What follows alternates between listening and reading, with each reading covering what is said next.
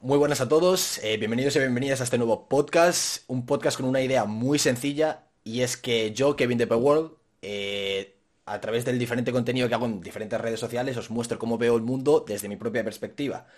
Entonces, eh, ya sea a través del contenido de, de, los blogs de viajes, de psicología, de coaching, de motivación, etc. Entonces, a mi alrededor hay diferentes personas que ven el mismo mundo que yo desde su propia perspectiva. Entonces lo que vamos a hacer en este podcast es hablar con esas personas, con diferentes personas y preguntarles sobre temas de actualidad, eh, cómo ven ellos diferentes puntos de perspectiva, ya sea con diferentes temas o demás. Y para ello, en este primer podcast, en el número uno, tenemos a nuestro primer invitado, que es Rafa Robledo. Muy buena, Rafa. Hello, ¿qué tal? Rafa es eh, asesor financiero. Eso es, o consultor financiero, hay mucha gente que también lo llama así. Genial. Y bueno, la primera pregunta es eh, obligada. Eh, bueno, pregunta, que esto va a ser una charla, no, no es preguntas como tal, eh, va, a ser según fluya la charla, ¿vale? Sí que tengo diferentes puntos y temas a tratar contigo, pero, pero va a ser una charla entre, entre colegas, ¿sabes? Total, dinámica, ¿no? Sí, genial. Entonces la primera pregunta es obligada. ¿Quién es Rafa Robledo? Buena pregunta, buena pregunta. Ya me obliga a presentarme, ¿no? de entrada. Claro que sí. Bueno, pues eh, Rafa Robledo es eh, una persona que siempre le ha preocupado y le ha gustado todo el mundo de los negocios, las finanzas y demás. Y al final, bueno, pues por circunstancias, que creo que esto también lo vamos a estar hablando, eh, pues en la escuela esto no te lo enseñan, ¿no? O sea, ni, incluso te diría ni en la universidad. Yo he estudiado ADE, soy graduado ya de ADE, de Administración y Dirección de Empresas. También he ido emprendiendo mientras estudiaba, he tenido dos startups, es decir, pues dos pequeñas empresas, se podría llamar. Una no se constituyó y la otra ya sí se constituyó bueno, empezamos como autónomos realmente. Una de ellas, para que sepas más o menos, es lo que a día de hoy mm, grandes marcas de bancos conocidos tienen como aplicación, que tú puedes ahorrar desde ahí, cambiar los gastos, eh, que te dé un toque en plan, oye, te has pasado eh, de los gastos que tenías previstos o incluso poder contratar productos desde la propia aplicación, ¿vale? Todas esas cosas, pues bueno, yo con un compañero que era un crack, realmente una persona eh, de ingeniería informática, sabía bastante, pues ya lo habíamos ideado y andábamos en ello, pero claro, al final éramos chavales, necesitábamos rondas de financiación muy fuertes y era como, oye, me voy a meter con 19 años a tener una deuda de 50.000 euros como poco. Entonces, claro, claro. Entonces, bueno, eso es una cosa que no tiro para adelante por razones evidentes y también porque, bueno, mi socio al final dijo, oye, estoy saturado de tanto trabajo y yo cambié y me fui a otra startup. En esa ya con gente aún más profesional, más avanzados, con bastante recorrido y mucho más mayores que yo todos y esta era sobre eh, copisterías, apuntes. Era como el globo de los apuntes, se podría decir, que aquí en Salamanca tiene bastante sentido, ya que se mueven varios millones en copias. Entonces, bueno, eh, mientras que en otras ciudades quizá no lo tiene, o porque... Sea, O sea, lo que decís era eh, imprimir los, apuntes de la gente y llevárselos a casa. Claro, hay gente que a veces tiene que mm, imprimir todo esto, ¿no? Un tocho bastante grande. Entonces lo que hacíamos era pues llevárselo a casa. ¿Vale? Con pequeños gastos de envío y al final así funcionaba la startup. Eh, también teniendo partners, es decir, pues gente de, Salamanca, copisterías importantes, y así la gente no tenía que ir físicamente hasta allí, pegarse la caminata, esperar, que podía tardarte un montón, decidir. No, lo hacías todo online. Estaba bastante guay. Realmente buena idea, ¿eh? Hmm. buena idea. Y con esa, bueno, facturamos realmente, pero en ese punto es cuando apareció pues un poco la oportunidad de lo que soy ahora, que era el formarme más en finanzas y una oportunidad como consultor, ¿no? Una persona me vio, mm, le gustó y dijo, oye, ¿te gustaría formarte conmigo? Y yo dije, claro que sí. O sea, ¿por qué no? Entonces, bueno, esa es un poco la historia. Siempre he estado detrás de esas cosas y ahora ya soy consultor en finanzas. Me sigue encantando el mundo del emprendimiento, de los negocios y, eso es, es mi pasión, pero ahora más adaptado a ayudar a la gente, a recomendar, a mover también el dinero y todo cosas de este estilo, ¿vale? Sobre todo buscar la salud en finanzas, ¿vale? Todo lo que afecta al bolsillo, con eso estoy relacionado. Esa sería un poco la presentación de quién soy o qué hago. Ya ves. No, y lo que dices de que te gusta el emprendimiento, o sea, con 19 años, meterte a, todo ese mundillo de, de la empresa que montaste, de la copistería y demás, eh, hay que ser valiente para, para, meterte en, en, ese tema, ¿no? Hmm, yo lo veía divertido, yo no pensaba me voy a forrar. De hecho, yo pensaba, bueno, si gano dinero será dentro de cinco años, porque la mentalidad con la que entras ahí es de no voy a ganar nada ahora mismo. Es de no tengo dinero, voy a reemplazar la falta de dinero, es decir, de trabajadores que tendrías que estar pagando, con mi propio trabajo. Ese es un poco el sistema que, al principio tienes. Y si te va bien, ya empiezas a tener rondas de financiación con inversores que le ven potencial al, proyecto y dicen, oye, pues te pongo tanto. ¿Vale? Y yo, para mí, fue la manera de encontrarme. Es decir, yo hasta entonces, mm, bueno, de hecho, tú me conoces de eso, yo organizaba eventos, es decir, fiestas universitarias. Y bueno, era una cosa que estaba bien, pero que no me llenaba. ¿No? No era mm, para mí lo mejor del mundo lo más divertido.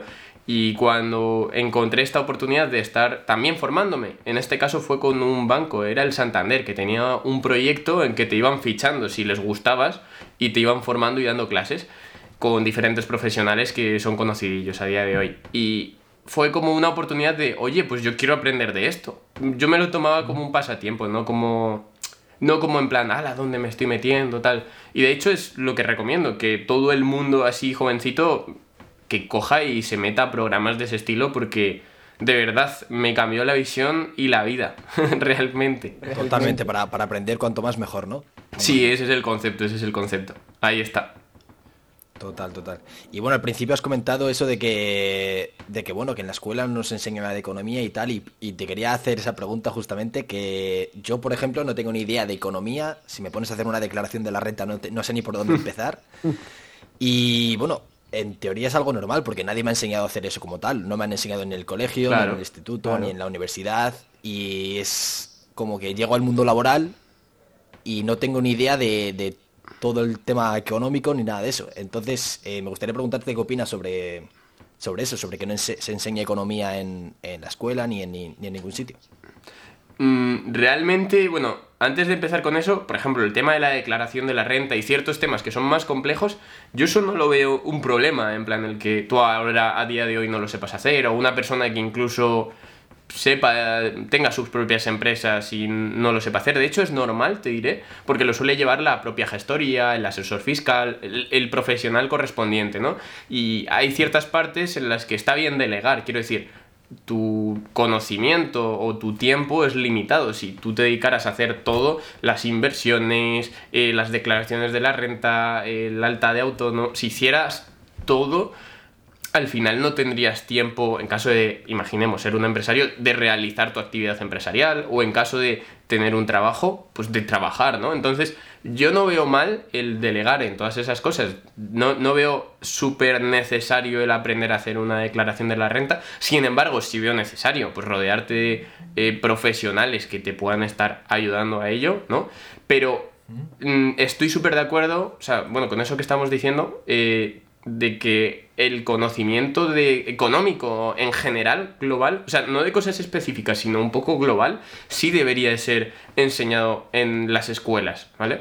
Y sí, que es cierto que se enseña en bachiller, si tú lo eliges, pero sí, yo creo que debería de ser más o menos obligatorio. Por lo menos considero la manera de Mm, mover tu dinero, ya no te hablo de invertir, de ser el mejor trader, ni cosas de estas, ni de...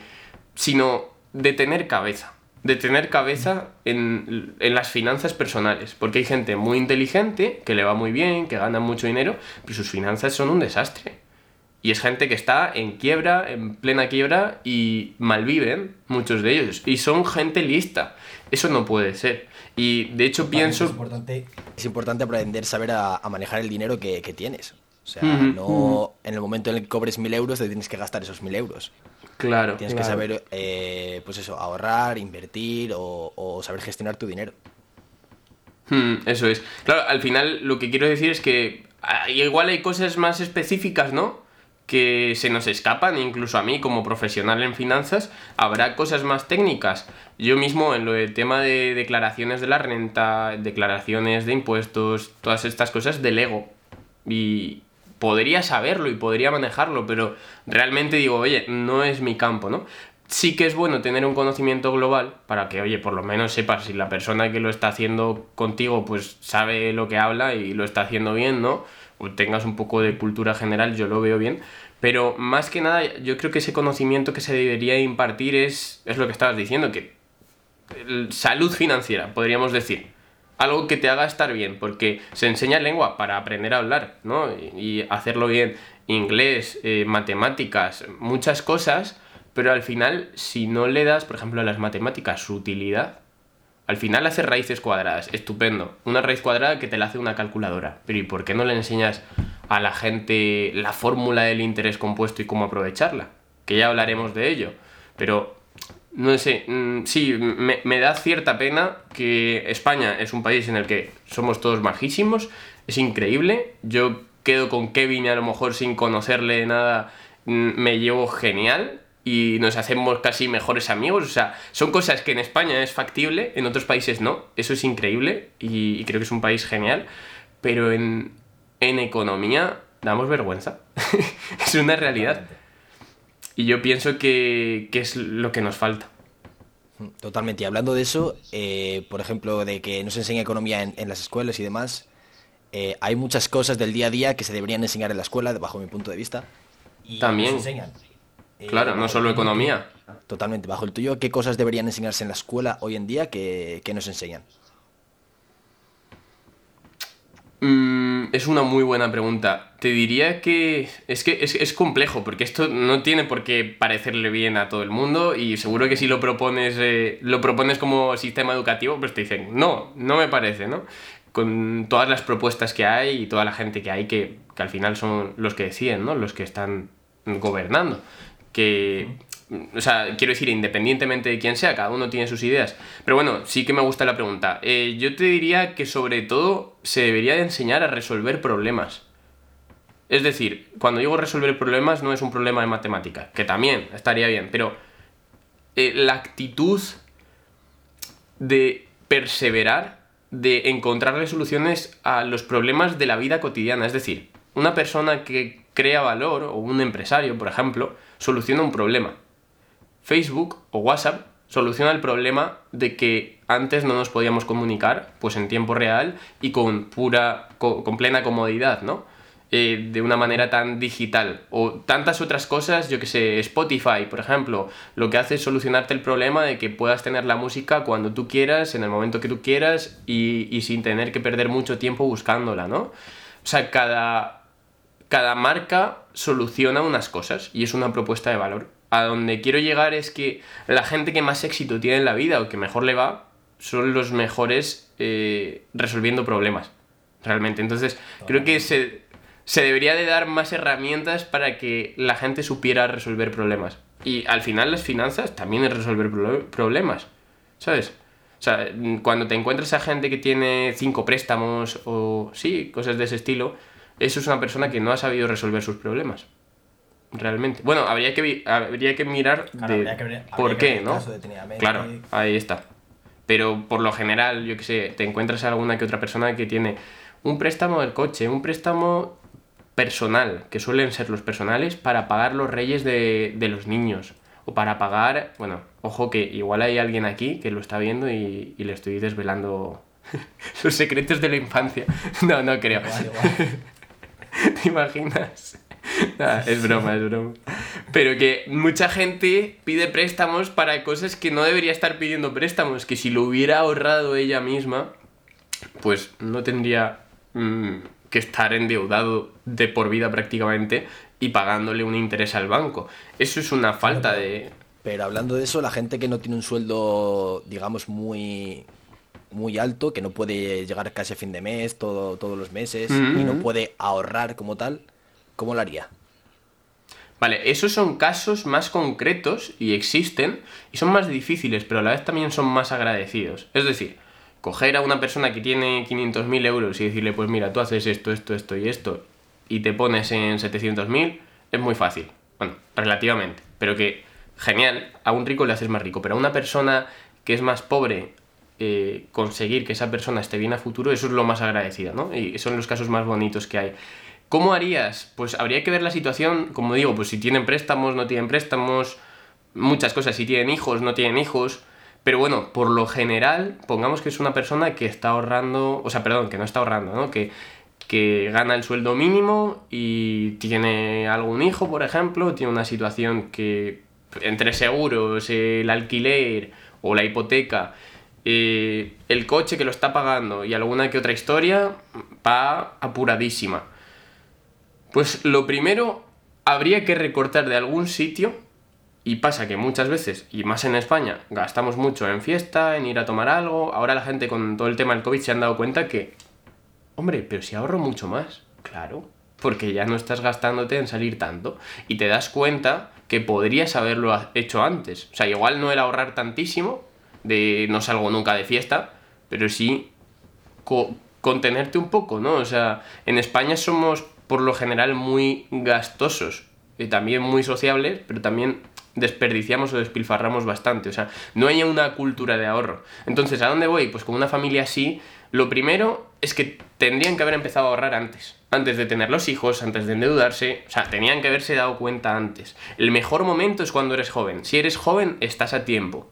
Ahora, una persona que ya tiene todo el marrón encima, ya tiene sus hijos, sus deudas, ahí está con el agua al cuello. ¿Vale? Ese sería el problema. Pero ¿cómo haría con esa persona? Bueno, pues recortar un poco de X gastos que no sean tan necesarios, mejorar a lo mejor en temas seguros, por ejemplo, que ahí se pueden buscar seguros mejores o más baratos que los que tiene y que te cubran lo mismo, porque hay un montón de marcas, ¿vale? Y normalmente la gente lo tiene contratado con X marca, pero no con no tiene una comparativa con las más de 100 que pueda haber, ¿vale? Entonces se le ayuda en eso, eh, también se le ayuda a estar estableciendo una planificación para ahorrar mejor y mínimo yo diría 50 euritos al mes tendría que estar ahorrando o 100 euritos al mes, un poquito. Un poquito sería lo que, lo que debería para estar viéndose un poco mejor a futuro, ¿vale? Porque quieras, quieras que no, poquito a poquito y encima con una buena planificación que a lo mejor le genere algo de rentabilidad, pues le va a hacer estar salvando esas deudas o el día de mañana incluso poder irse de vacaciones,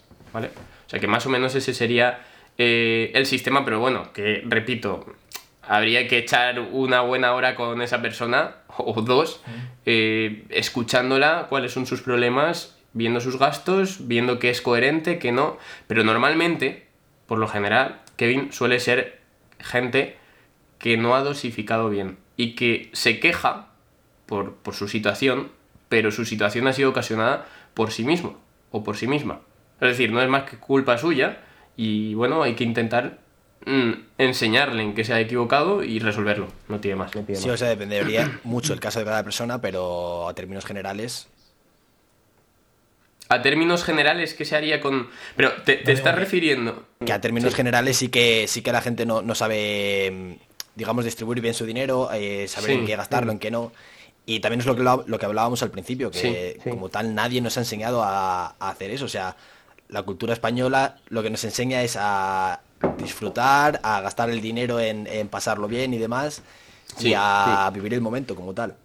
Sí, el otro día estaba hablando con un compañero que el sistema realmente que hay ahora mismo en España, que ojo, decimos en España, porque si tú vas a Alemania, a Inglaterra, a otros países, no es así, ¿vale? De hecho, ahorran para jubilación desde jóvenes. Dime tú cuántas personas de 20 años a día de hoy le preocupa la jubilación.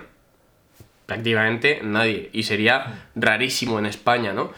Allí sí. O sea, desde jóvenes se les conciencia y tienen sus planes de ahorros, sus formatos para estar planificados y ahorrando un poquito.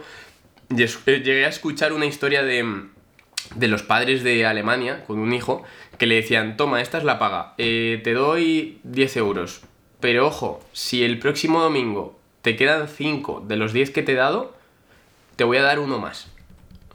En plan, te doy el interés. Esa historia, la he escuchado y me parece brutal, la verdad. Esa forma de educar.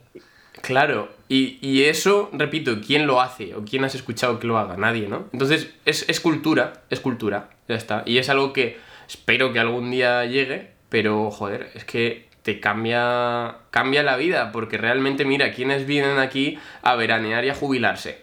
A las islas, a los sitios con mejor tiempo trabajarán y demás, y, hay gente que dice, no, pero es que ganan más. Sí, pero es que ahorran mejor. Y también ahorran más. Pero allí... también, también, habrá gente que te dirá, eh, no, si es que solamente van del trabajo a casa, de casa al trabajo y así todos los días hasta que llegan las vacaciones, simplemente. Y no, en comillas, disfrutan como tal. Tampoco es así, yo creo. Mm, o sea, ellos... Eh, yo tengo un familiar que ha estado viviendo allí y ayer, lo hablaba también justo. Y realmente ellos tienen sus hobbies y sus cosas para disfrutar. Si es cierto que igual no son tan fiesteros o tan, tan, tan sociables, pero bueno, yo creo que se puede ser sociable y tener un mayor control, sin duda alguna. Totalmente. Totalmente. Y bueno, también eh, te quería preguntar que, mm, bueno, el tema de hoy en día son las redes sociales, por supuesto. Y mucha gente pensará que las redes sociales simplemente se utilizan para entretenimiento o solamente pueden crear contenido como tal a gente que se dedica a entretener a otras personas. Pero he visto que tú te dedicas bastante a crear contenido como tal, de tema finanzas y demás. Entonces te quería preguntar, ¿cómo utilizas tú las redes en, tu trabajo? ¿Y qué potencial ves a las redes? Mm, vale, pues eh, también muy buena pregunta. La verdad, creo que en las redes todos somos consumidores. O sea, todos somos. Se dice que si estás. Si hay un producto que es gratis, que vale cero, realmente el producto eres tú. Es decir, si no te están cobrando, es por algo, ¿no? Que realmente es que nosotros somos el producto para Instagram con los anunciantes. Los anunciantes pagan a Instagram por nosotros, porque estamos allí, porque captan nuestra atención. Tu atención y la captación de clientes como tal. Ahí está. Entonces, eh, yo tengo un poco de amor-odio a las redes sociales, porque seguro que os ha pasado a muchos de estar mm, un buen rato, o una hora, o dos, o igual no tanto, pero de, llevar un rato con el móvil, sí. Sí, bueno, luego ver las estadísticas de cuántos estado en el día y dices, pero qué indignante. Te sientes estúpido y hay mucha gente que creo que está teniendo depresiones con estas cosas. O sea, creo que cada vez más la gente está empezando a tener ciertos problemas con, todo eso, porque hay mucha gente que lo que hace es subir, pues qué bien estoy, qué bien me lo paso, qué bien tal, y al final es un momento de su vida y el resto de su vida pues no está así, está estudiando, trabajando o lo que sea. Mucha, creo, mucha fachada también hay por, redes sociales. Es un poco tóxico y yo yo fui el primero o de los primeros que empezó cuando lo descubrió decía, Ay, pues mira, voy a ponerme aquí subiendo esto tal. Y, creo que, eso está llegando ahora, ¿no? Bueno, ya he llegado desde hace un tiempo, pero que esa es la parte tóxica, ¿no? Y, creo que hay que huir un poco de ello. O sea, por eso te digo que tengo amor-odio y en cierto modo, pues reflexionando dije, oye, voy a hacer que por lo menos ese tiempo que paso con Instagram me sea productivo. Ya sea eh, pues publicitándome o o haciendo que la gente aprenda de finanzas o con múltiples cosas, ¿no? Por ejemplo, ahora yo estoy haciendo vídeos en YouTube. Eh, bueno, el canal es Rafael Robledo C, o sea, C de Cuesta, que es mi apellido. Ah, preciso que dejaré todas las redes por, aquí abajo en la caja de. en la descripción, dejaré todas sus redes sociales para que podáis seguirlo y demás. Mm, estupendo, estupendo. Solamente eso. Mm, al final es eso, que hago vídeos sobre temas de finanzas para que la gente, incluso sin necesidad de recurrir a un asesor, ya maneje. ¿Vale? O sea que creo que al final el aportar valor es bueno, habla bien de ti. Y bueno, quieras que no, también ayuda a que la gente, oye Rafa, me ha encantado este vídeo, este vídeo, me gustaría que me ayudaras. ¿Vale? Entonces, o incluso si no te dicen eso, también está genial, porque la persona ha aprendido y por lo menos ya no le van a, a vacilar en el banco, o no le van a decir, tú métete aquí, que aquí ganas dinero seguro, tal, y al final eh, se estampa, ¿no? O sea, creo que eso es, lo principal. Entonces, ¿cómo lo estoy utilizando yo? Pues mm, intento ser menos consumidor y más creador, por decirlo de alguna manera, de contenido. Y también pienso que en el futuro, Kevin, todo va a ser así. O sea, la, mayoría de gente va a subirte vídeos hablando a la cámara, hola, tal, no sé qué, eh, estoy haciendo esto, tal, y vendiéndote lo suyo, o, bueno, digo vendiéndote, contando su peli, ¿vale? O, oye, pues hoy he hecho esto. O sea, creo que el tema de las, de las marcas personales va en auge y de aquí a 10 años mucha más gente se va a atrever a hablar a la cámara y por lo tanto va a haber mucha competencia con todo eso. O sea que si te estás planteando empezar una marca personal... No, si estoy, estoy empezando ya. O sea, todo este tema que estás comentando sí que lo estoy llevando yo también. Claro. a mi terreno, entre comillas, porque es lo que tú dices, o sea, no solamente para, o sea, es para aportar valor a la gente, pero no solo eso, sino que también te llena, o sea, los comentarios que te pone la gente, aunque no te contraten o tal, pero simplemente un comentario que te diga, oye, me has ayudado con esto, o esto me ha dado la vida, o tal, es algo que te llena a ti. Y no sé, o sea, yo lo veo muy bonito. O sea, la gente puede decir que, oye, es que estás dando tu, tu conocimiento gratis o tal. No, yo estoy aportando valor a, a las personas y Ahí esas está, personas me están dando, valor. me están dando un feedback a mí positivo de, en comentarios y demás. Y a lo mejor, si, por ejemplo, yo soy psicólogo, si tienen que buscar un psicólogo en cualquier momento, ¿a por quién van a ir? Al que ven todos los días, al que le está ayudando, al que le está aportando valor. Entonces también el tema de la marca personal veo que es algo también bastante importante y más hoy en día, que todo se mueve Claro, por las claro. redes. Y lo que decías también de, de consumidor creador, también lo veo muy importante. O sea, yo en las redes sociales veo dos tipos de, de personas, consumidores y creadores. Entonces, ¿en qué bando quieres estar? ¿En el bando de los consumidores o en el bando de los creadores? Claro. Sí, al final es eso. eh, Cuando estás en el, ban- del, en el bando del consumidor, yo me sentía tonto. Digo, mira, este, es que le va genial. Y es gracias a todos los que le estamos viendo, que está aportando mucho valor. Ojo, ¿vale? Eh, gente que, yo qué sé, que te ayuda temas de desarrollo personal o temas de mm, SEO o cosas de marketing o tantas cosas que hay, ¿no? Que por otro lado me alegra, me alegra que todas esas marcas personales estén creciendo tanto, realmente. Por ejemplo, eh, Romo Alfons, no sé si te suena, Eh, no. no te suena, bueno. Después de, después de esto. Lo buscarás, lo buscarás. Pues es interesante, además para posicionar vídeos, para... O sea, el- todo el tema del SEO lo que busca es que los vídeos se pongan los primeros. O sea, tus vídeos, dentro de todos los que hay en YouTube, no aparezcan de los últimos en la página 10 o en la página 15, sino que aparezcan de los primeros, ¿vale? Entonces, es un canal que haciendo algo que en teoría es aburrido, o sea, a nadie le gusta el SEO o no le gustaba, el tío te lo explica también y sabe hacer tan buen SEO también y tan buen contenido y se lo ha currado tanto que andará cerca del millón de suscriptores y, y de seguidores. El tío, o sea, es conocido por noticias como he ganado un millón en un día o que lo pone de coña porque es típico pelotazo, pero no es un pelotazo, es simplemente ha creado un curso de YouTube, por ejemplo, y lo sube y como es un tío con credibilidad y que realmente su producto es bueno, oye, pues si le siguen 700.000 personas y lo compran 1000 y vale otros 1000, por ejemplo, o sea, al final genera buenos ingresos. ¿Vale? Entonces, bueno, es interesante, ¿no? Todo lo que es que haya marcas personales que te aporten y que te ayuden a crecer, la verdad. O sea que eh, yo estoy de, de ese bando, ¿no? De, de marcas personales que te aporten y no influencer de postureo. Que bueno, que tiene que haber, pero que no te aporta un ¿Y gran ¿Qué opinas eh, de, de la gente que crea marca personal, pero no aporta valor como tal a, a la gente que le sigue? Yo quería hacer eso cuando todo el tema de los eventos. eh, mm, yo estaba enfocado en eso. O sea, yo llevo en, Instagram bastante tiempo. Y bueno, es que al final esa gente vive de promociones. Es decir, al final, si lo piensas bien, eh, tienes que estar, oye, te manda L'Oreal una crema que te pruebes, o este vestido de Shane, o este, lo que sea, eh, a las chicas o a los chicos, eh, mira estas zapatillas qué bonitas son, y es hacer la promoción y vender. O sea, al final es lo mismo, están vendiendo, pero otra cosa.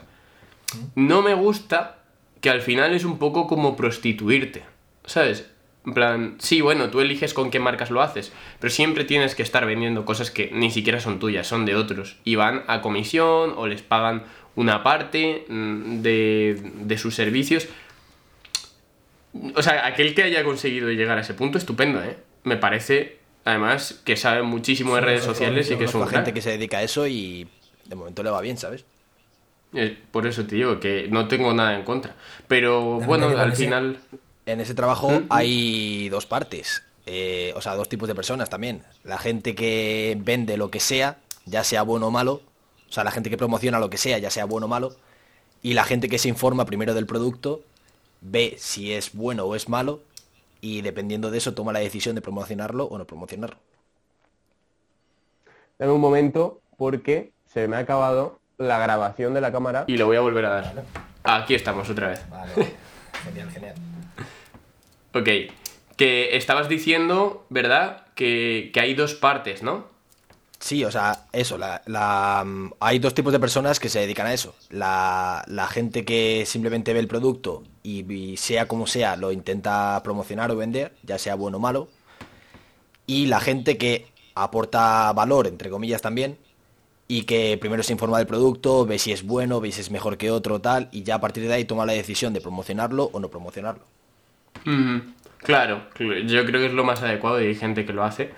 Y eso es, es algo que, que está bien. O sea, bien, es una profesión más, yo creo. Total. Y también hablando de, de lo que has comentado antes de, del chico este que, ¿cómo has dicho que se llamaba? Que lo voy a apuntar. El- Romuald, Romuald, o sea, R-O-M-U-A-L-D. Y luego Fons, es, creo que es catalán el tío, ¿no? O sea, el nombre es un poco raro, realmente. O sea, es un chico rapado, a lo mejor. Eso es, eso es. Vale, puede que sí, puede que suene. Puede que hayas visto algún vídeo suyo. Es conocidillo el tío. Total. Entonces te quería preguntar, porque se me ha ocurrido así de repente, que mm, lo que has dicho de que tiene casi un millón de seguidores y, bueno, unos 700.000. Hmm, que llegará, ¿no? Al millón. unas ¿no? Al 700.000 millón. personas y si de esas 700.000 personas te compra el, el curso 1.000 personas, Sí, que es una es una miseria, realmente. Pero que a poco que te lo compre un 1%. Por eso, por eso, o sea, el tipo de economía que se hace ahora, o sea, por ejemplo, antes era, se lo enseñabas a la gente de tu barrio, 10 personas, y de esas 10 personas te podían comprar las 10 personas. Pero ahora es como una economía masiva, o sea, tienes que enseñar el producto al máximo número de personas para que un mínimo te pueda comprar. Hmm, O sea, ¿Qué opinas de eso? los famosos embudos de venta, ¿no? Que se llaman. Totalmente.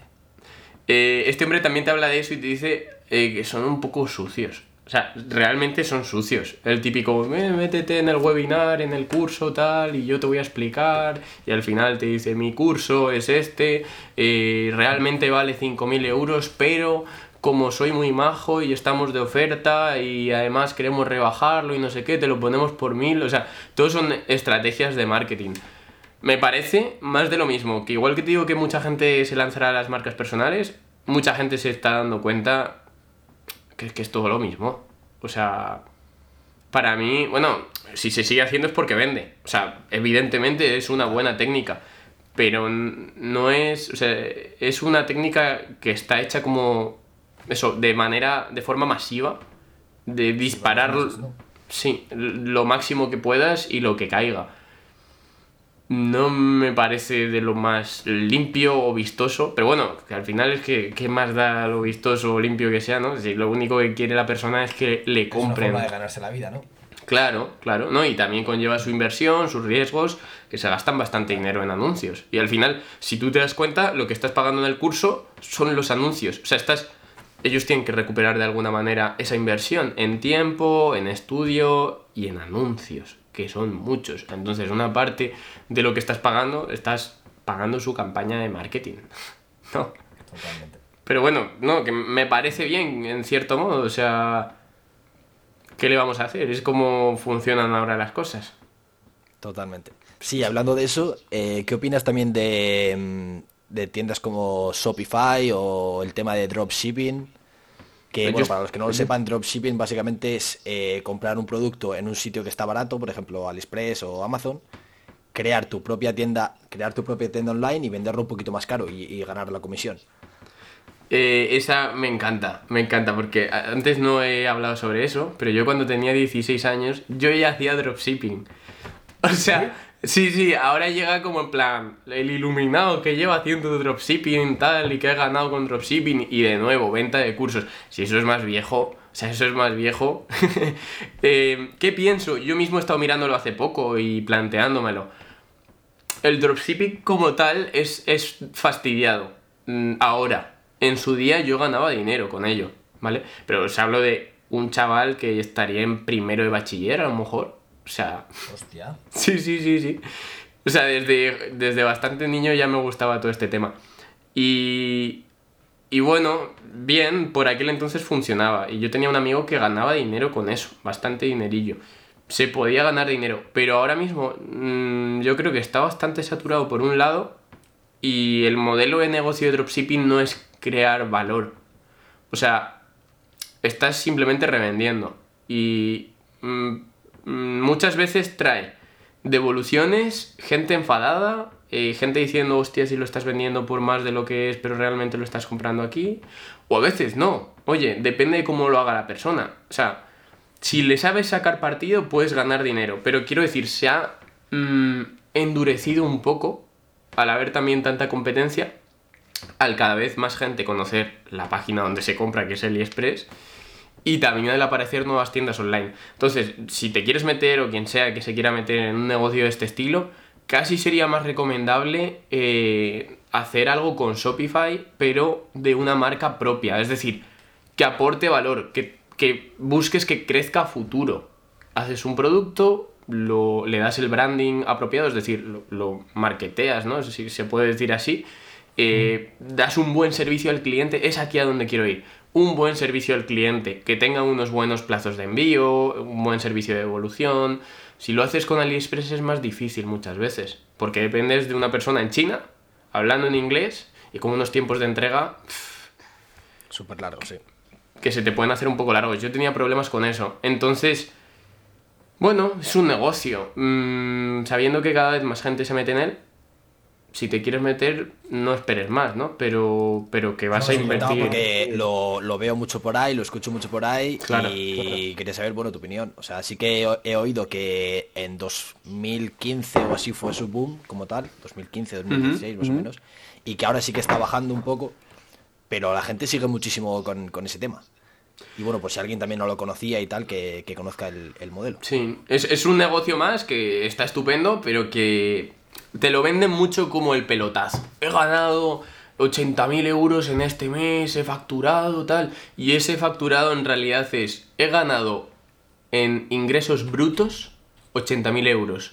Pero lo que no te dice es, me ha costado enviar, pagar el producto y comprar el producto, yo qué sé, 60.000.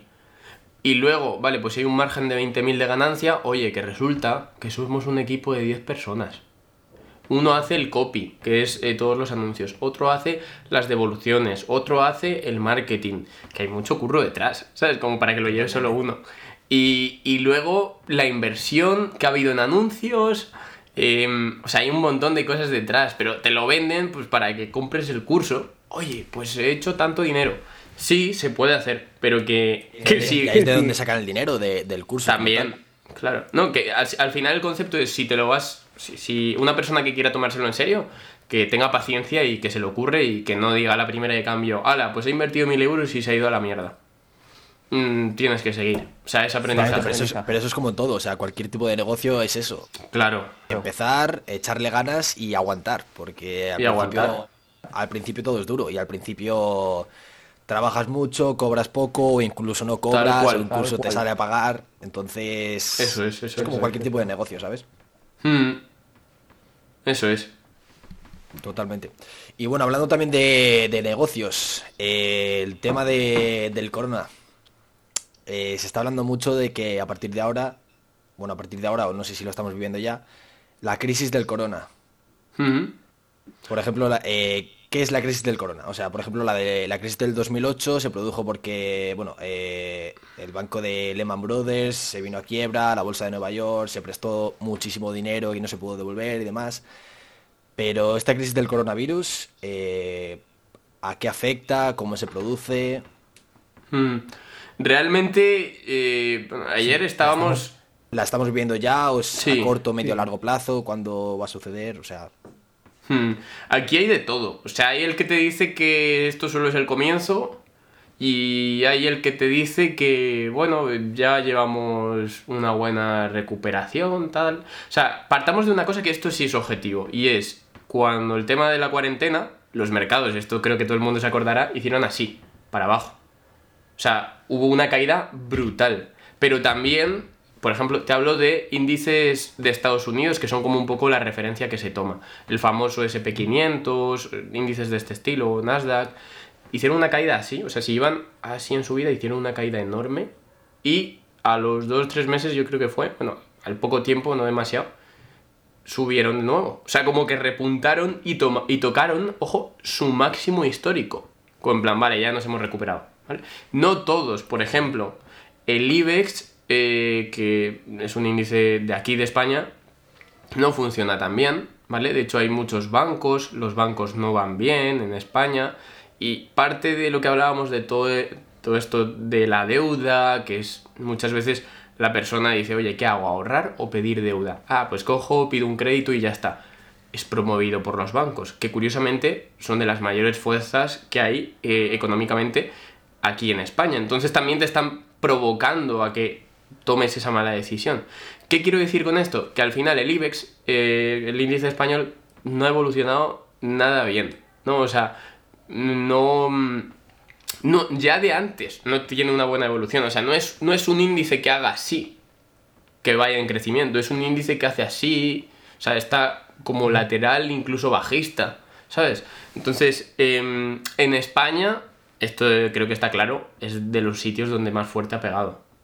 Ha pegado bastante fuerte. Un sitio que encima tiene su economía basada en la hostelería, en las vacaciones, en hoteles, ¿no? De, Mm, en todo el tema de camareros, fiestas, o sea, somos ocio mm, y nos lo cortan, pues bueno, el resultado ya lo tienes ahí, ¿no? Un montón de gente... Me, ha llamado mucho la atención que, has dicho que mm, cuando hubo la cuarentena los índices bajaron, pero a los dos meses subieron otra vez a máximos. ¿Cómo, es eso posible? Mira, yo, esto voy a salirme un poco pero te del tema, pero te voy a poner un ejemplo de una cosa muy curiosa que siempre me gusta contar.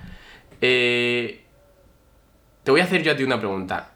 Una persona que estuviera planificada, bueno, este es un caso real, una persona que se planificó y yo le ayudé a estar planificado y, y le estoy ayudando a día de hoy. Y empezó a aportar, digamos, en diciembre de 2019, ¿vale? Es decir, que... ¿Aportar te refieres a, ahorrar o...? Sí, vamos a poner invertir, ¿vale? Pero invertir pero con cierta seguridad. No es invertir en plan en acciones, ¿vale? Invertir en un producto con seguridad, ¿vale? Y, y empezó a aportar. Y le pilló si te das cuenta, en 2020 se comió el COVID entero. O sea, le pilló todo ese bajón. Eh, ¿Cómo crees que acabó después? Es decir, a día de hoy más o menos en cuánto está. ¿Ha sido rentable? ¿Ha perdido un montón? Em, ¿Está ni fu ni fa? ¿Cómo crees que puede estar a día de hoy una persona que se ha comido el COVID entero? Pues depende de, lo que haya invertido, ¿no? Si es, es un producto, es bienes, claro, eh, si ese eh, producto se puede vender online o, no, si ese producto solamente se puede vender como tal presencial, si necesita de muchas personas para, comprarlo, para, para que salga rentable, depende. Es un producto que pues invierte en mercados, básicamente invierte en mercados y, ha aportado a la persona poco a poco, constantemente. Y, y a día de hoy sigue aportando y eso puede haber salido bien o puede haber salido mal. Dime una respuesta, así por curiosidad, a ver qué se te ocurre.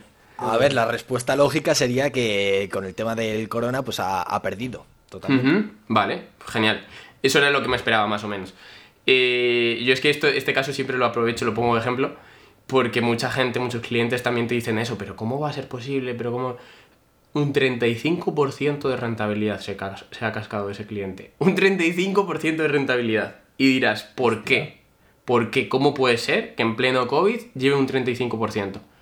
Porque esta persona, además, cuando cayeron los mercados, también puso un poquito más. Dijo, hombre, rebajas, es el mejor momento. Bueno, se lo, dije yo mismo, ¿no? Pero que al final él también lo entendió, que hay gente que no termina de entenderlo. Eh, bajó todo y era el mejor momento para aportar. El tío puso 5.000 euros que tenía, ¿vale? Y, genial. Y normalmente aportaría como 100 euritos al mes, algo de ese estilo, ¿vale? Entonces, aparte de esos 100 euritos... También qué valiente el tío aportando 5.000 euros eh, en un momento en el que se viene... Se vienen tiempos difíciles, ¿eh? Claro. Aquí esto, claro, esto ya depende un poco del conocimiento de cada uno, pero mm, la mayoría de... Bueno, hay un dicho que creo que dice Warren Buffett o gente eh, de tema de... Sí, de inversión. De inversión Que. Básicamente es... mm, lo- las crisis son cíclicas, pero fíjate que cuando aparecen las crisis, los ricos se vuelven más ricos y los pobres se hacen más pobres. La persona pobre o que no sabe, lo que hace es, hostia, me ha bajado un montón, yo vendo esto, lo saco, consolido la pérdida, pero a mí, yo ya no quiero tener nada que ver con esto. No vaya a ser. Hay A saber cuándo.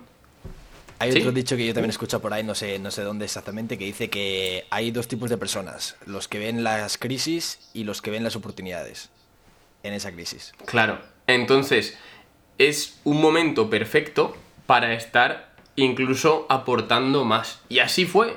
Así fue. El tío metió en ese momento y le repuntó un montón, un montonazo. O sea, aparte de la rentabilidad que él ya llevaba, y como estaba metiéndolo mes a mes, también hizo su aportación mensual y eso le rentó. Y respecto al punto donde empezó en 2019 de diciembre, con respecto a hoy, pues empezaría aquí y hoy está aquí, ¿vale? Solo con la aportación normal que estaba haciendo él. Pero encima al meterle más por el camino y justo en ese punto lo disparó bastante más, porque metió una cosa aquí que hoy está aquí, ¿vale? Entonces, la... mm, ¿Cómo decirte? La mm, teoría... Te hablo de mercados mundiales y globales, no te hablo ni del Bitcoin, ni te estoy hablando de eh, comprar una empresa en concreto, te hablo de índices fiables y mercados mundiales mm, históricos, ¿vale? Eh, el tema es, a nivel histórico, los mercados son siempre alcistas. Siempre. Salvo el IBEX, que es una castaña, pero repito, no somos aquí la mayor potencia, es evidente. Pero, por ejemplo, en Estados Unidos o e incluso hay más índices, el índice in- incluso que te combina todo el mundo, ¿vale? Te combina todo el mundo. Por lo tanto, están tanto países buenos como países malos, en cierto modo, em- y empresas de todo tipo. Sí que es cierto que te cogen a las mejores, ¿vale? Pero para que sirva de referencia, el índice que coge a todo el mundo, que se llama el mundo, MSCI World, ¿vale? Sería, siempre ha sido alcista y tiene una media de un 10% de rentabilidad anual. Entonces, Hostia. es que no hay ciencia, realmente a la hora de estar ahorrando no hay ciencia. El, el secreto es hacerlo cuanto antes, el, el- vamos, ahorrando con rentabilidad, ¿no? Con, Y con- saber dónde, dónde hacerlo, claro. Y saber dónde hacerlo. Pero quiero decir, sabiendo dónde lo haces y sabiendo que es un sitio fiable y demás, tranquilidad. O sea, el secreto es el largo plazo, ¿vale? Pero repito, eh, os estoy hablando de manera muy global, muy global, que aquí si aparece algún entendido diría, no, pero yo pienso que si con el Bitcoin o que si con cualquier otra cosa... Te hablo, por ejemplo, de un índice, ¿vale? De un SP500, de un Dow Jones, de índices que congregan a lo mejor 500 empresas de las mejores de Estados Unidos y se van cambiando, ¿no? Y bueno, no hace falta más que ver el histórico, siempre ha sido así, y claro que tiene Sí, sus o sea, crisis. eso, eso que dices es como aportas eh, en un sitio y lo que aportas se reparte entre todas esas empresas, ¿no? Y los beneficios y las pérdidas se reparten también entre todas esas empresas, ¿no? Claro, eso es. Esa es una modalidad, ¿vale? Yo, este chico no era lo que hacía, porque eso es escaso. Es decir, está estupendo, pero hay que diversificar mucho más. Estaría mejor diversificar a nivel de todo el mundo, no solo Estados Unidos. Porque Europa también existe, Asia también existe, em, las tecnológicas también existen. Eh, hay muchas cosas, ¿no? O sea, pero más o menos para que entiendas la idea, funciona así un poco el mercado, ¿vale? O sea, no, no hay una gran ciencia, ¿vale? Sí que luego hay frikis más del trading que dicen, ah, pues yo en este momento aporto tal, pero quiero decir, una persona sin gran conocimiento que ponga una parte y se olvide, o vaya aportando mes a mes y se olvide, es que no, no tiene más ciencia. Al final revaloriza Sí, un montón. Y al final es lo que decíamos también al principio, que todo eso es eh, conocimiento y eso es algo que se, que se debería enseñar como tal en, en escuelas y, demás, ¿no? ¿No crees? Claro, claro. Pero esto es lo que te digo, que en Alemania ya lo conocen, ¿no? Y ya lo saben y ya lo hacen. Y cuando nace el chaval, lo que le hace la familia es un plan de ahorros. Que invierte en mercados, a lo mejor. O que tiene una parte que sí y otra parte que no. Un producto con cierta seguridad, que está blindado con respecto a la aseguradora, porque suelen ser con aseguradora. La gente cree que un plan de ahorro se hace con el banco. No, no es verdad. El banco te lo está vendiendo.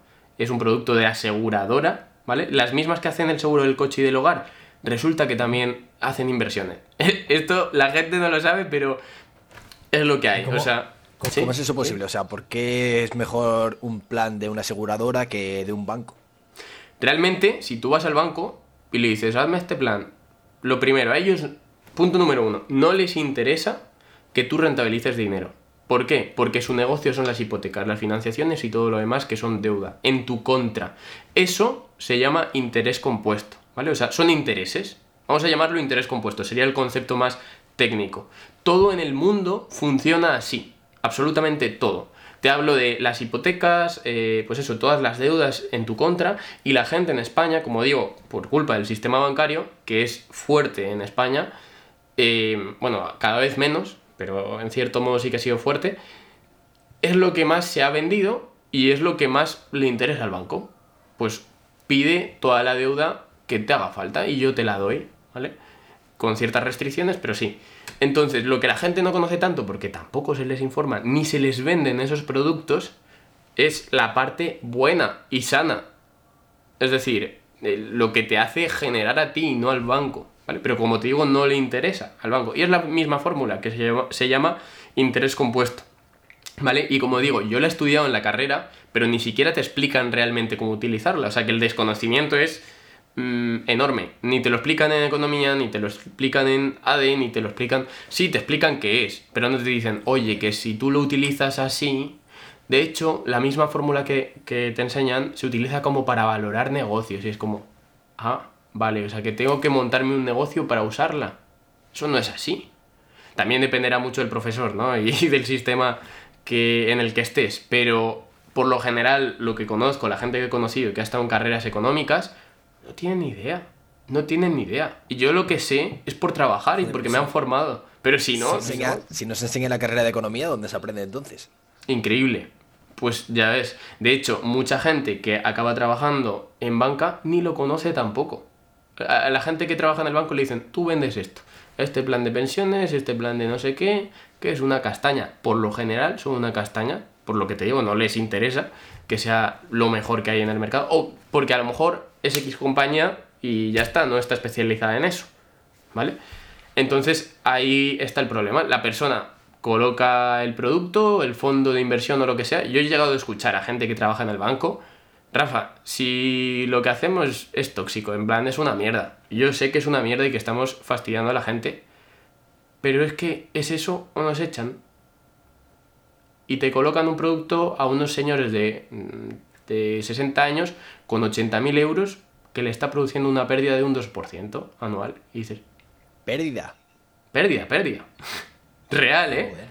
Es increíble. Solo para que te hagas a la idea de dónde salen las rentabilidades de todos estos productos, se llama fondos de inversión, que es un equipo de personas que invierten, lo hacen ellos, ¿vale? Y según si el equipo es bueno o es malo, o las técnicas que tengan, vas a tener muy buena rentabilidad, como tuvo este chico que te, te estaba contando, o vas a tener malísimas, ¿vale? Yo no soy de ese equipo, ¿eh? Yo simplemente recomiendo cuáles son los que mejor lo están haciendo y analizo. Pero yo no soy la persona que va, pues tú vas, eh, esto se quita, esto se pone, esto tal, ¿vale? Pero esos productos se llaman fondos de inversión. Y es lo que le da la rentabilidad a un plan de pensiones, a un plan de... O sea, van vinculados, por decirlo de alguna manera, ¿vale? Entonces, em, en España, contratables, hay más de 42.000. Dime tú cuál es el mejor. Ponte ahora a estudiarlo y dime cuál es el mejor. Es imposible. Es imposible. Entonces la persona cuando va al banco le dice, tú esto. Y dice, sí, sí. Dice, bueno, voy a comparar tres bancos más. Y va a los tres más cercanos. Y lo mismo, lo mismo. Y, y le enseñan 10, 10 fondos de 42.000. Ya. Es que tú imagínate. Tú imagínate entonces el problema... Más le interesan a ellos, ¿no? Con el tema Muchas veces, claro, sí, sí, yo he llegado a ver fondos, repito, con estos, estos que te estaba diciendo de los de los 80.000 euros, estas personas le estaban cobrando casi un 4% de comisiones. O sea, surrealista, surrealista. Y casos de esos te encuentras. Y de hecho, si buscas el fondo más vendido de España, ¿vale? No voy a decir nombres porque... mm, Por si acaso. por si acaso te, gan- te gana... Por si acaso, mm, por si acaso. nos ganamos un problema. Pero bueno, yo en Instagram sí que, sí que lo he comentado, ¿vale? Pero de un banco súper conocido. Y lo pones y te sale cuál es el fondo. Y te dicen, oye, eh, ha producido unas pérdidas de millones de euros a, a esta gente, ¿vale? El que más se tiene. Y resulta que encima en comisiones también tiene bastante fuertecillas, en cierto modo. Y te quedas como, ¿cómo puede ser? Que la gente meta su dinero ahí. Pero es desconocimiento, ya está. No- Desconocimiento, totalmente. no tiene más. No tiene. El otro día es- estuvo un compañero mío, eh, que creo que tú lo conoces además, con una asesora fiscal. O sea, una mujer que, que maneja, ¿no? Y ayuda a empresas y a gente con, con dinero, pues a estar mm, bien en materia de impuestos, ¿no? Incluso ya fuera a intentar pagar lo mínimo o estar haciéndolo bien para que te salgan un poco bien las declaraciones de la renta y demás. Bueno, dice, yo tengo muchos clientes que tienen bastante patrimonio, o sea, de gran patrimonio en ese fondo. Y se quedó alucinada cuando se lo explicaba a este chico, ¿no? Este compañero mío. Y dice, explícame, porque creo que se lo tengo que decir. En plan, que hasta la gente que tiene bastante dinero no sabe dónde lo está metiendo. O sea, al final lo que conocen es eso, lo de toda la vida, voy al banco, ¿a dónde voy a ir si no? ¿No? Total. Ahí está el problema, pero bueno. Sí, entonces eh, así funcionan los bancos y entonces las aseguradoras cómo, cómo funcionan. Para que Cierto sean es. mejores. Me, me he ido bastante por las ramas, pero bueno, es que hay tanto contenido aquí, es una cosa que... Sí, sí, sí. Vale, ¿cómo funcionan? Por ley, un banco, cuando tú vendes tu dinero, imagínate, tú tienes, mm, pues eso, un dinero, y quiebra el banco, que esto ha pasado. Y hay bastantes probabilidades de que los bancos de España puedan quebrar, más que nunca. Si tú ves los valores en Internet de sus acciones, son así, en picado. Van muy mal, por lo general. Entonces, eh, en caso de que quiebre, el FOGADE, es decir, el Fondo de Garantía de Depósitos, que es lo que regula o digamos lo que está cubriendo el banco, te garantiza que te van a dar 100.000 euros de lo que tengas. Es decir, si tú, Kevin, tienes 50.000, te dan los 50.000. Si tienes 150.000, te dan los 100.000. Es el máximo. Te van a dar lo que tú tengas, pero hasta 100.000. Entonces, ahorrar con banca en la cuenta corriente, en cierto modo, no es seguro. Si es para imprevistos y cosas así, y no es mucho dinero, ok, sin problema, ¿vale? Pero si te pasas de ahí, nada. Entonces, la gente rica te preguntará si dónde lo guardan. Desde luego ahí no, ¿vale? Sí que em, es interesante también saber que si generas un solo euro de beneficios y quiebra el banco, o tienes 200.000 en beneficios, te cubre cero.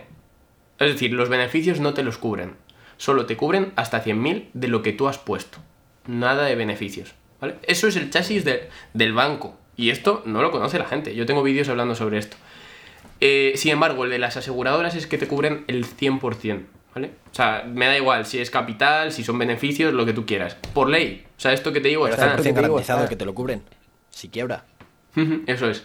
Eso es. O sea, va a ir en función también de la rentabilidad que tenga tu producto, ¿vale? O sea, depende de- del producto que, de- que tengas, ¿no? Pero quiero decir, si la aseguradora X quiebra por el camino, a ti te da igual. O sea, están obligados y en poco más de un mes te tendrían que dar eh, lo que es todo tu dinero. Y eso es porque tienen un fondo común, todas las aseguradoras, que se llama Consorcio de Compensación de Seguros, que se encarga de todos los desastres. Incluso hay aseguradoras que aseguran a otras aseguradoras, o sea, reaseguran, por decirlo de alguna manera, y están blindando ese ahorro. Entonces, una persona que quiera estar construyendo un patrimonio a su futuro, ¿no? A futuro, va a tener que ahorrar con un producto de ese estilo, ¿vale? Entonces, ¿qué productos son de ese estilo? Muchas veces también los que vende el banco. O sea, quiero decir, no son suyos, son una venta de una aseguradora. ¿Me explico? Entonces se llevan comisiones por eso y tampoco ofrecen los mejores, que es a donde te quiero ir. ¿vale? Una persona que tenga un plan de pensiones o un plan de lo que sea, verá abajo ofrecido con eh, BBVA Seguros o Santander Seguros. Bueno, en este caso creo que con Santander son Mafre, ¿no? Que tienen una asociación con ellos. No lo sé, ¿vale? Ahora no me acuerdo bien, pero siempre es una aseguradora, no es el banco, ¿vale? Y esto tampoco lo sabe la gente. Entonces, sí, ¿por qué son más seguras? Porque eh, un banco está prestando dinero constantemente. Hipoteca, financiación, lo de siempre. Y cuando Kevin pide una hipoteca, le dan los 100.000 euros a él. El banco pasa a tener cero en ese momento, ¿vale? Entonces, eh, vamos, no, mentira, no cero, un menos 100.000 podría ser, ¿no? O sea, realmente es más 100.000 Kevin, menos 100.000 el banco. Y no tiene la garantía de que se lo vayan a devolver. Entonces ese es el problema, no son solventes. Sin embargo, una aseguradora no hace eso. Te dice, oye Kevin, tú querrás usar tu coche, ¿no? Pues tú me pagas el seguro y me lo pagas ya. Y ya si acaso tú se ha vuelto a parar la... ¿Grabación? Sí, voy a Vale. ver. voy a ver. Seguimos grabando. Este. Vale, sí. Sí, seguimos. Vale. Bueno, co- como te decía, entonces, si una aseguradora, eh, eso, está comprometida pues a hacerte el seguro, primero tú le vas a pagar a la aseguradora. Una vez le pagues, pues ya te dice, bueno, pues ya si eso, si te estampas o tienes algún problema con el coche, yo te voy a eh, estar dando ese dinero o esa, vamos, la compensación, ¿no? Por el siniestro. ¿A dónde quiero llegar? Tú has adelantado el dinero. O sea, que lo, O sea, lo que primero recoge el asegurador es en la pasta y luego ya si acaso la da. Ahí está. Y lo mejor de todo es que ellos tienen unos cálculos hechos para que entre todos los clientes de los seguros hay muchos que no tienen siniestros. Pero entre todos paguen los siniestros. O sea, el mismo asegurado está pagando los siniestros. No sé si me explico. O sea, lo hacen de tal manera que están, están sumando en el precio lo que va a ocasionar o lo que va a conseguir que mm, a ellos les salga cero coste, por un lado, y por otro lado incluso le consiga beneficios. ¿Vale? O sea, ahí va el si por beneficio. ejemplo, si por ejemplo eh, calculan que tu coche vale tanto y de aquí a cinco años puedes tener algún siniestro, te ponen tal precio para que pagues cada mes, ¿no? Será. Eso es, eso es, va variando, ¿no? Claro, eso va variando, pero que incluso dentro de ese precio están calculando lo que es eh, muchas veces la reparación. Bueno, es un sistema estadístico. Realmente es como qué probabilidades hay de que esta persona con este coche, con este, tienen bases de datos enormes, pero al final el concepto es que ellos se las apañan para generar beneficios con eso y encima los beneficios los invierten. Y tú estás pagando por adelantado. O sea, es muy diferente a yo te estoy prestando y no sé si tú me lo vas a devolver. Y vas a tardar en devolvérmelo 30 años. Entonces, por ley, por ley, eh, funciona así, que la aseguradora te va a dar el 100%, ¿vale? Entonces, suele ser mucho más recomendable para la gente, no sé, un perfil normal, medio, antes que meterte en mercados no regulados como Bitcoin, Ethereum, cosas de estas, que está bien, ¿eh? Si te gusta está bien, ¿vale? Pero sabiendo que no está regulado, que es muy volátil, que puedes perderlo todo perfectamente y que si el día de mañana le da a mm, la empresa con la que estás invirtiendo por desaparecer o directamente el, bueno, me refiero al broker, ¿vale? Al intermediario y la criptomoneda también desaparece, tú no puedes reclamar nada. O sea, es un mercado no regulado. No hay una ley que diga, pues por hacer esto debes no sé cuánto dinero a esta persona. ¿Vale? Entonces, por lo menos lo que son los ahorros de una persona para su vida, para su planificación, no deberían estar con, con criptomonedas o cosas de este estilo. Es más un hobby o, bueno, una inversión más, si te sobra el dinero. Pero si pretendes planificarte para tu futuro, no es el camino, ¿no? Vale, sí, hablando de eso, te quería sacar el tema de que está muy de moda y está muy en auge, el tema de las criptomonedas, Bitcoin y todo eso. Eh, Hablando económicamente, ¿qué opinas tú sobre, sobre ello? ¿Es, Es el, el futuro Bitcoin? sí. ¿Es el, la nueva forma de pagar el, el nuevo cash como tal? ¿O cómo lo ves? Sí, sí, efectivamente, es el futuro. Considero que sí, y vamos, eh, está clarísimo. Tardará un poco seguramente en llegar, seguro. Y, y bueno, aquel que sea más friki de las finanzas está bien que tenga una parte ahí. Pero yo, como consultor, no puedo recomendar una cosa que no está regulada. ¿Vale? Y yo mismo tengo mi parte, ¿no? De, de inversión en criptomonedas, que es interesante tener presencia. Pero es a donde voy. Sí es el futuro, sí puede generar grandes rentabilidades, también grandes pérdidas y no está regulado. Ese es el gran pero. Entonces, depende un poco de la persona el consejo, pero por lo general es...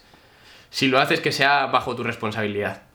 Totalmente, y sabiendo lo que haces, sabiendo dónde te metes y sabiendo Eso que es, puedes es. llegar a perder todo lo que, lo que estás metiendo. Sí, yo ahí lo que recomiendo es eh, pon lo que. ese dinero que si lo pierdes, no te duela. mm, del estilo a, mira, tengo 200 euros que esto pues, me- no, no- no me, no me lleva a ningún lado, ¿no? Entonces, pues esos 200 euros. Ese dinero que no te duele. Escuchaba, escuchaba yo por ahí, no sé dónde, en, en algún canal de, de economía o de criptomonedas y tal, que aconsejaban que invirtieras solo lo que estés dispuesto a perder. Claro. Mm. Si no estás dispuesto a perder más, no inviertas más, o si no estás dispuesto a perder Claro, nada, claro. no metas nada. No metas Sin por em- el tema sin de em- moda y, y tal. Claro. Sin embargo, el modelo que te estoy explicando con aseguradora y demás no llega a ese punto de riesgo. Entonces, ahí no es no funciona de esa manera, ¿vale? En plan de, pues mete solo lo que no te duela. No, de todo lo contrario. Habría que estudiar mucho el perfil de la persona, pero eso sí está preparado para que tú puedas planificar tu futuro, tu jubilación, la compra de una casa, lo que sea. Y te está dando rentabilidad, está regulado y encima está cubierto por el consorcio. Totalmente. Y bueno, también para, para intentar meter en una aseguradora también hay que saber el tipo de aseguradora que es, el tipo de producto en el que estás metiendo y demás. Ahí está. Todo es, todo es conocimiento. Y si ves que no puedes, Claro, pues claro. también busca un, a un asesor fi- financiero, como por ejemplo Rafa, que te aconsejará lo mejor que pueda, por supuesto. Yo siempre recomiendo, sinceramente, sea yo o sea quien sea, o sea, no, no tengo ni por qué ser yo, pero encuentra una persona que sea un consultor objetivo, es decir, que no trabaje en X banco, que sea un consultor que trabaje con todo, que no te diga, oye, no te vayas con este porque es la competencia, o que no te diga eh, cuáles son las mejores inversiones porque salen de su banco. O sea, al final un- una persona que trabaja en un banco te ofrece su producto que está en ese banco. No te va a poder ofrecer otras cosas. De hecho, si lo hace, le echan.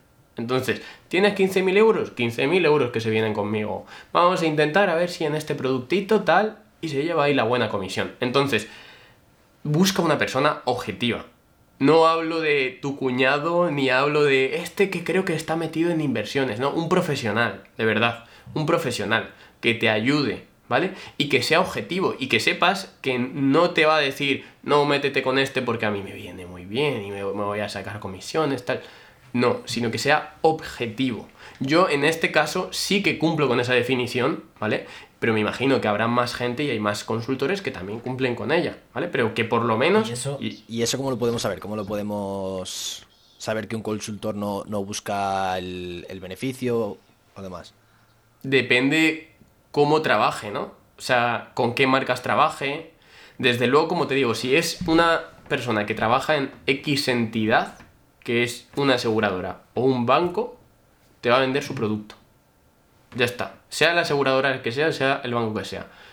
Pregúntale, tú ve a donde AXA, por ejemplo, y diles, que además es una aseguradora estupenda, ¿eh? Pero diles, oye, eh, quiero un producto con Mafre. Te dirán, ¿por qué? mira, te voy a enseñar yo este que es mejor. Y ya está, te van a intentar captar. O sea, al final son ventas. Y tiene todo el sentido del mundo. Pero que es ahí a donde voy. Que eso te limita, ¿sabes? Te hace estar casado con una compañía. Y repito que AXA está estupenda. Es una buena compañía. Pero no es un asesoramiento objetivo. Entonces, pues tienes que buscar un consultor. Y eso se sabe pues por la manera que trabaja, ¿vale? Muy bien, muy bien. Pues ya sabéis, el consejo de, Rafa es buscar un consultor siempre que podáis y que sea, digamos, independiente, que trabaje por libre, que no trabaje en ninguna aseguradora, ni en ningún banco, ni nada de eso. Y que O que trabaje con alguna marca, o que trabaje con alguna marca que haga comparativas, ¿vale? Que también hay empresas que se dedican a la comparativa. Eso también está estupendo. Muy bien, muy bien.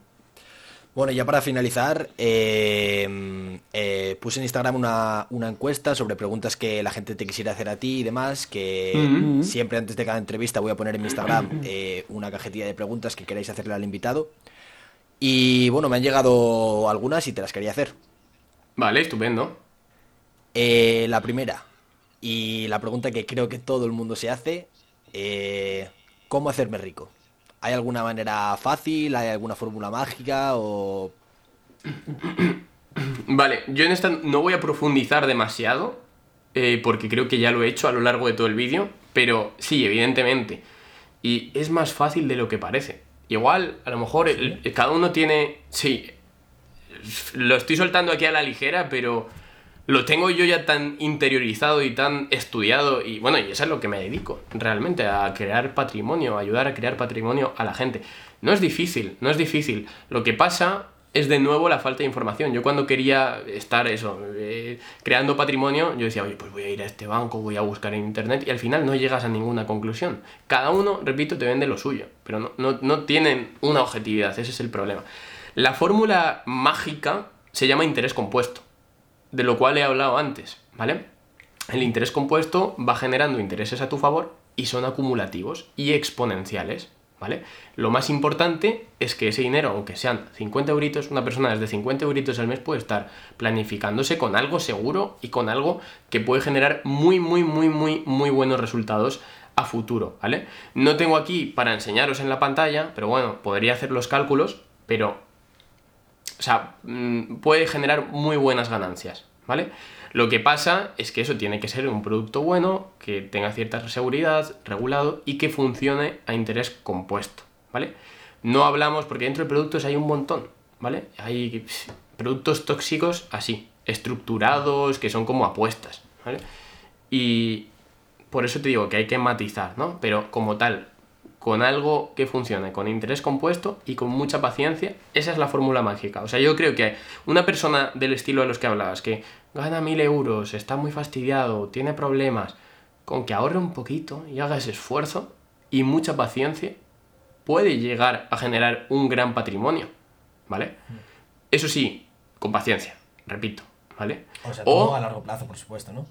Hmm, o, o si la persona tiene más capital y puede meterle, yo qué sé, 2.000 al mes, y es el caso, oye, pues llegará bastante antes que el que mete los, 50 eh, euritos, ¿no? Pero sí, el, mm, suele ser mejor eso, con tranquilidad. Y bueno, este chico que os digo, lleva planificado un año, ¿vale? Mm, que el que te contaba el 35%. Es un poco fuera de serie, también te digo, porque pilló el mejor momento. Pero medias de... También te iba a preguntar eso, eso el interés compuesto a largo plazo, pero a corto o mediano plazo hay algo o es una ilusión que nos quieren crear, en plan lotería o apuestas o todo eso. Mm, no, te diría que no. Sí, es más ilusión. Es decir, se infunde mucho esa cultura de tú coges, pegas el pelotazo y sales, ¿no? En plan, metes, te sube el dinero y sales de esta inversión y ya está con el Bitcoin, con tantas cosas que bueno, si te sale bien y si no, pues nada. Pero el interés compuesto como tal es eso, compuesto, lo dice la palabra, ¿no? O sea, implica que vaya creciendo. O sea, el concepto es que en el primer año que se van a generar X ganancias, pongamos que un 10%, que es viable, ¿vale? Esta persona más o menos genera un 14% anual. No está nada mal, está bastante bien. Pues ese 14% en el primer año sigue estando ahí, en ese montoncito. Entonces el próximo año se hace otro 14%, más o menos, ¿vale? No es tal cual, pero más o menos. Puede ser un 9 o puede ser un 20, ¿vale? Va fluctuando. Pero coge, se hace un 14% y revaloriza sobre todo el total que había. Es decir, lo que él ha metido como dinero capital suyo, ahorrado, como esos beneficios. Entonces, a más beneficios y a más capital ahorrado tengas, la próxima vez que se aplique el interés o se generen rentabilidades, va a ser aún mayor, hasta un punto en el que incluso puedes vivir de las rentas, a causa de que tengas tanto capital, ¿vale? Y luego hay formatos que son garantizados, que no te permiten perder, ¿vale? Luego hay formatos eh, que invierten más en mercados, hay de todo tipo, eso habría que estudiar un poco el caso de la persona. Pero sí, sí, realmente eh, es curioso como no te hace falta a día de hoy más que conocer esa fórmula, tener paciencia y, estar planificado. Si, si tú no, por lo que sea, no eres capaz, porque pues, una persona que no maneja de eso, que se le escapa o le cuesta, que te lo explique un consultor y que te ayude, ¿vale?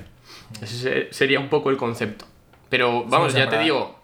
Para resumir un poco y poner así un ejemplo, el interés compuesto sería algo así como, tú por ejemplo tienes 100 euros, los metes y en un año tienes 100 euros y eso te genera un 10% de rentabilidad. Entonces al año tienes 110. Ahí está. Lo dejas ahí y al, año que, al año siguiente tienes un 10% en vez de 100, de 110. ¿no? Ahí está. Eso es, eso es. Lo único que si la persona va aportando mes a mes, lo va eh, vitaminando, ¿no? Lo- Sí. Va ayudando a que vaya subiendo y está aportando mes a mes, con lo cual pilla todos los momentos de mercado que si aparece un momento más bajito, también está aportando y revaloriza luego. ¿vale? Esto a lo mejor hay alguno que se le escapa o no entiende bien, pero bueno, ya en más vídeos se podrá ver y entender, ¿vale? Sí, bueno, pero sí, ese es el en el ¿El concepto. canal hablarás sobre eso o has hablado sobre eso en algún Mm. vídeo o algo?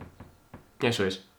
Vale, totalmente, pues lo he dicho, tenéis eh, el canal de, de Rafa aquí abajo y si queréis ir a echarle un vistazo para entenderlo muchísimo mejor, pues pues invitados estáis. Hay que decir que hay que decir que toda esta fórmula que estamos diciendo, que parece que fuera aquí el descubrimiento máximo, vamos, es más vieja. Ya Einstein hablaba de ello, buscáis interés compuesto Einstein y te sale.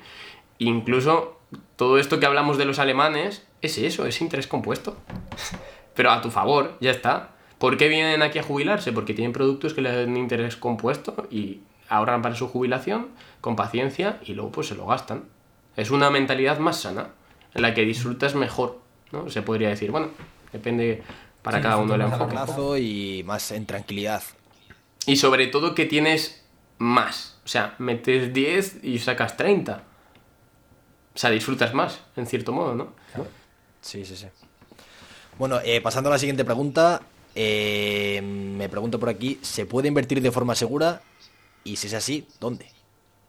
Se puede invertir de forma segura y si es así, ¿dónde, no? Dijiste. Ah, ok, es que se me cortó un poco. Mm, Realmente esa yo creo que ya está respondida, ¿no? Sí, o sea, cierto todo el tema modo, de aseguradoras, interés compuesto y demás. Sí. Sería ahí. Esa, esa sería la solución. Esa es la manera más segura que considero que hay. Y luego ver bien qué producto hay, porque hay de todo. Hay SIAL, plan de pensiones, eh, pillas, eh, fondos directamente, plan de ahorros. Hay mil historias, mil historias. Y hay algunos que son cero favorables, te están cobrando muchísimos impuestos. O sea, hay mucho más, que no estamos hablando de eso, pero tema fiscal, tema rentabilidad.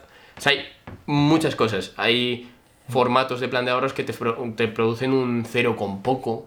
Y dices, oye, pues ¿para qué lo voy a tener aquí? Entonces, no solo es hazlo con aseguradora, sino hazlo con un buen producto. Que, repito, para eso es clave tener una persona que sepa compararlos o que tenga un equipo detrás profesional que conozca cuáles son los mejores en cada momento, ¿vale?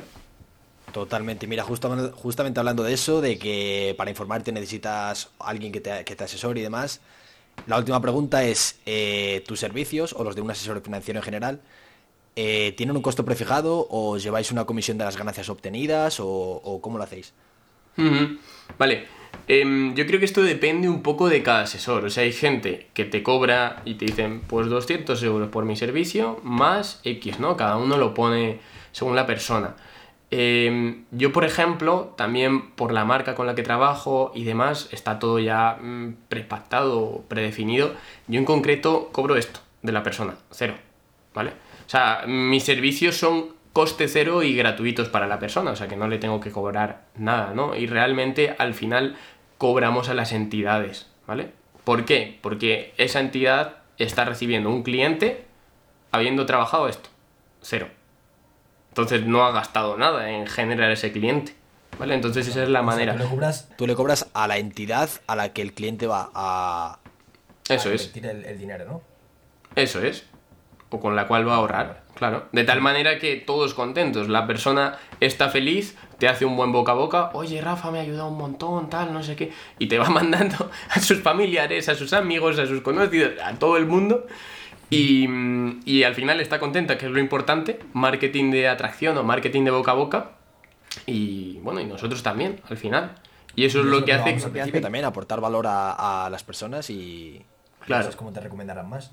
Claro, eso es lo que hace que tampoco nos casemos con ninguna marca. A mí me da igual si la persona se va con Generali, eh, Allianz, AXA. No, al mejor postor, al que mejor le trate, ya está. Total. Ese es un poco el concepto. Y bueno, ya para finalizar, eh, llevamos ya una hora y veinte. O sea, quería que esto durara entre hora, hora, hora y media o por ahí más o menos. Y bueno, vamos bien de tiempo. Eh, Lo último, eh, una anécdota graciosa que te haya pasado en, en tu trabajo, con algún cliente o lo que sea. Vale, em, yo te diría, sí, hay una muy buena. Y es con un cliente que fue recomendado por su madre, o sea, yo ni lo conocía. y era un chico que, bueno, estaba en un pueblo de fiesta con sus amigos, me imagino que borracho o fumado, probablemente. Es de lo más raro. O las dos, es de lo más raro que he tenido. Porque quiero decir, normalmente cuando te sientas con una persona, pues van como, a ver, vamos a ver qué. Y, y se lo toman en serio, ¿no? Pero eso fue muy raro. Fue una persona que directamente le dijo a su familiar, oye hijo, tú tienes que planificarte, yo esto lo he visto, para mí no me cuadra tanto porque no tengo una buena situación y estoy más delicada, pero tú, vamos, obligatorio, te hace falta. Así que siéntate con ellos, ellos te ayudan. Y literalmente fue el tío desde el móvil, ¿qué tal chicos? Tal. Eh, con rastas, sin camiseta, con tatuaje, que estupendo, ¿vale? Pero quiero decir, el show de con el porrito ahí en... Sí, pero no son las formas de hablar de eso, ¿sabes? O sea, los Claro, es que claro. Fueras a, A tal sitio, sentarais, hablarais tranquilamente. Todo esto, claro que yo no lo he comentado, por videoconferencia. Yo ya no trabajo en presencial, porque con el tema del COVID, ¿para qué, no? Todo es por videoconferencia, de tal manera que es súper cómodo para la persona. Pues él estaba de fiesta, tranquilamente. ¡Ah, chicos, pues no sé qué! Y le decimos, vale, pues te vamos a explicar un poco, porque nosotros hacemos un estudio personalizado. Es decir, primero estudias a la persona, después lo conoces. O sea, tienes que saber bastantes datos para poderle luego ayudar. Y el chico, que no, que no, que a mí me dejéis en paz, que a mí me digáis cuál es y lo quiero hacer ya, lo firmo ya y yo ya eh, contento. Bueno, pues tuvimos que resolverlo en 20-30 minutos, explicándole para que conociera las, las condiciones, cómo funcionaba, porque eso es un problema, que la persona, o sea, tiene que conocerlo, ¿no? O entenderlo, que era bastante simple al final. Era una cosa que, vamos, era muy eh, family friendly el producto con el que eh, estuvo al final. Bueno, con el que está. Y, mm, y no, no sé, fue un show, fue un show realmente. Fue muy gracioso. Sí. Hacerlo todo desde el móvil y de esa manera fue impactante.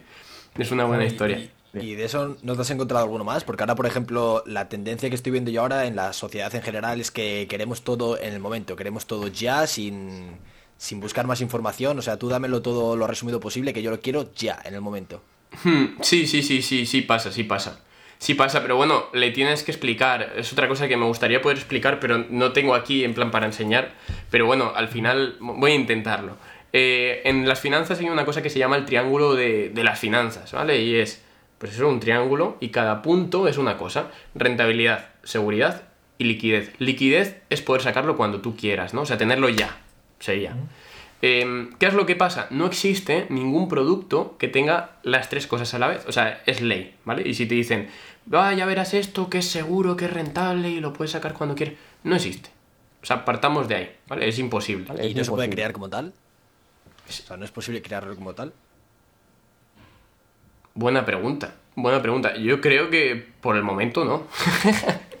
o sea, como tal sí que te puedo decir que no existe, pero tendría poco sentido. Quiero decir, de alguna manera tiene que ganar la entidad o la persona que está detrás de ello y, y muchas veces la manera es quitando una de esas partes.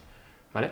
Bueno, como tal, quiero decir, un, un Bitcoin, por ejemplo, o, o acciones, ¿qué tienen? Rentabilidad y liquidez. Lo puedes sacar cuando quieras, lo puedes vender cuando quieras, son rentables, pero cero seguridad. Pueden no serlo. Claro, una cuenta del banco es segura y la puedes sacar cuando quieras. Tiene dos partes. ¿Es rentable? No. Un plan o una planificación de ese estilo, de ahorros, pensiones, lo que sea. Eh, de hecho, los planes de pensiones a mí no me gustan ni los recomiendo, porque no te dejan sacarlos hasta los 67 y eso me parece horrible. ¿vale? O sea, recomiendo cosas que puedas disponer cuanto antes, eh, a partir del primer año, como mucho, ¿vale? Entonces, eh, formatos de ese estilo tienen rentabilidad y tienen seguridad.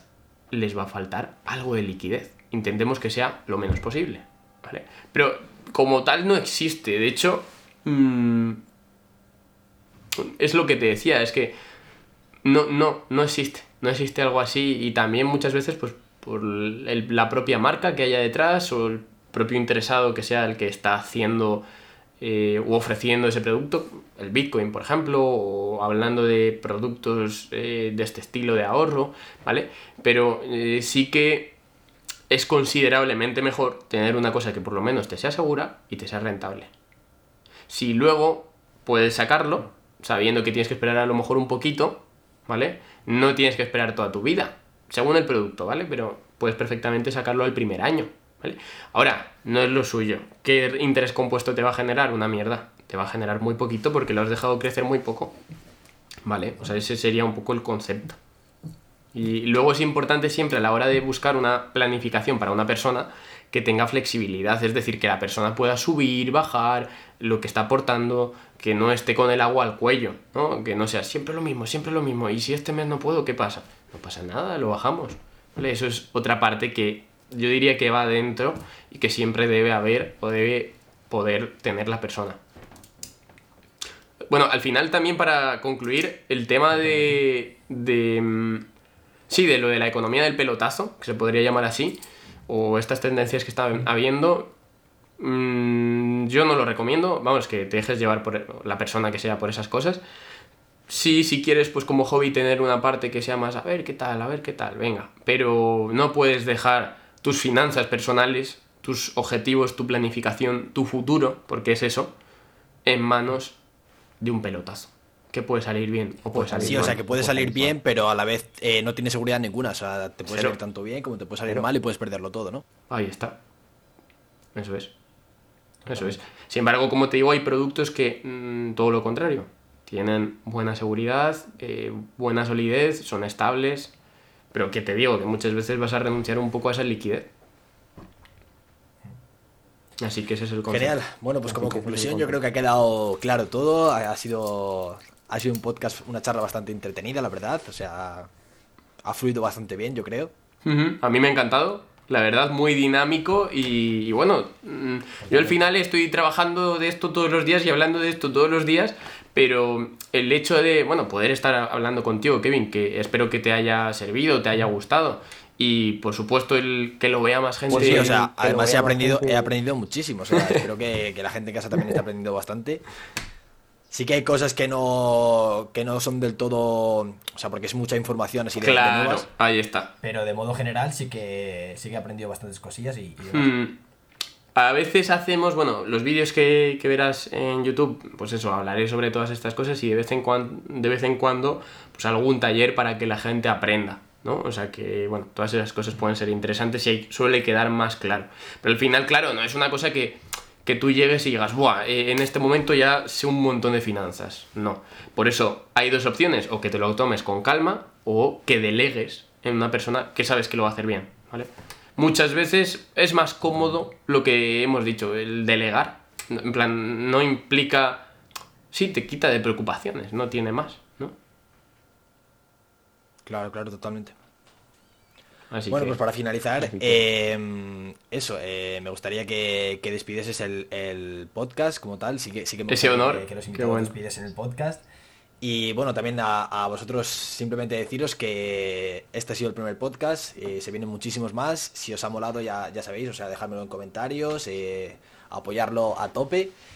Y, y bueno, que ha sido un placer tenerte aquí y, y ya sabéis, si queréis saber más sobre finanzas, pues ir a visitar sus, sus redes, su canal de YouTube y demás y aprenderéis muchísimo. Y si necesitáis Mm. alguna cons- consulta o algo, pues podéis hablar con él y él, y él os, os ayudará. Así que bueno, Mm. Rafa, todo tuyo. Bueno, pues yo nada, agradecerte este ratito que me lo he pasado genial, eh, muy divertido y sobre todo con, con una buena intención, ¿no? Que es que la gente aprenda un poquito más y vea más claras todas estas cosas que luego no son tan difíciles. O sea, es sota, caballo y rey. Lo que pasa que de, de entrada sí que cuesta un poco más cuando a lo mejor no te suena, ¿no? Pero luego siempre es lo mismo, es muy del estilo. No es tan difícil, es a donde quiero llegar.